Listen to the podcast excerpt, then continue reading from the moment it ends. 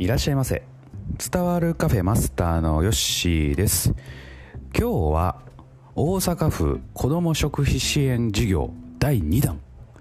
を、えー、受けましたんで、えー、そのお話をしていこうかなと思います。はい、まあ、これね一時ちょっと話題になってたんですけれども、えー、まあ物価高の影響で、まあ、食費もね高騰してると。で少しでも家計のね軽減を、まあ、目的として大阪府で大阪府ではですね5000円相当の食品を送りますという対策なんですね、えー、吉村知事がね頑張って、まあ、やってくれている、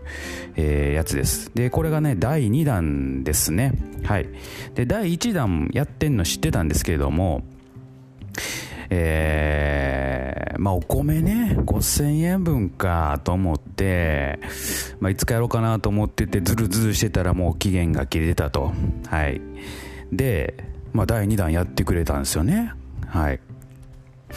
もうこれやるしかないと、はい、かなりねもう物価高ももう深刻な値上がりの状態になってますしもうリアルに家計に打撃を与えてくる食費、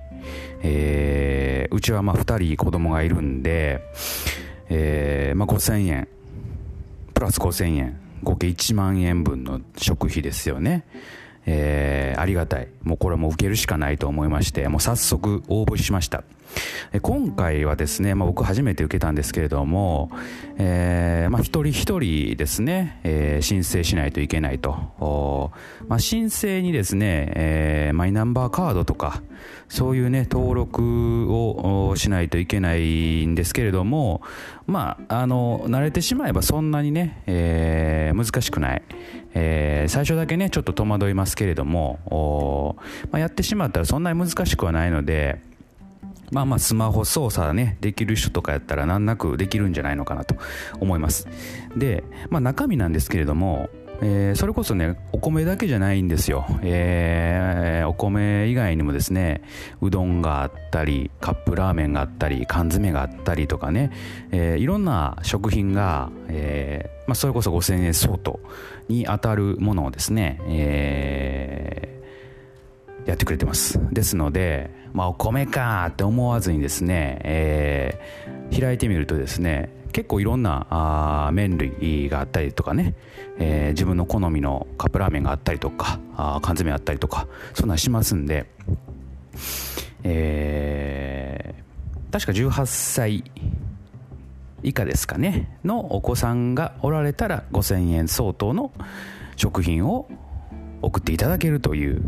えー、大阪府子ども食費支援事業です。えー、私はですね、えー、お米1 0キロと、えうどんですね、えー、うどんをですね、まあ、5000円相当のねうどんを頼みました。はい。でも届きました。結構早かったですね。頼んでから、まあ、23週間ぐらいで、えー、届きました。はい、えー、早速うどんは食べたんですけれども讃岐うどんでね結構コシがあって美味しいです。はい。大阪のね大阪というか関西のうどんっていうのは、まあ、だしで食べるというようなね感じで言われてますんでうどんのコシはねあんまりないんですよ。もうすぐツルツルツルツルとね噛んでもスパッと切れるような感じですので、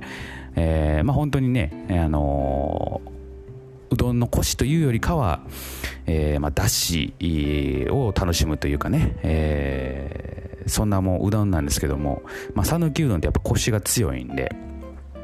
その辺はあのー、美味しいなと思って食べております。はい。えー、もうこれ本当にねあのバカにできないです。はい。5000円相当、まあ、うちは2人なんで1万円なんで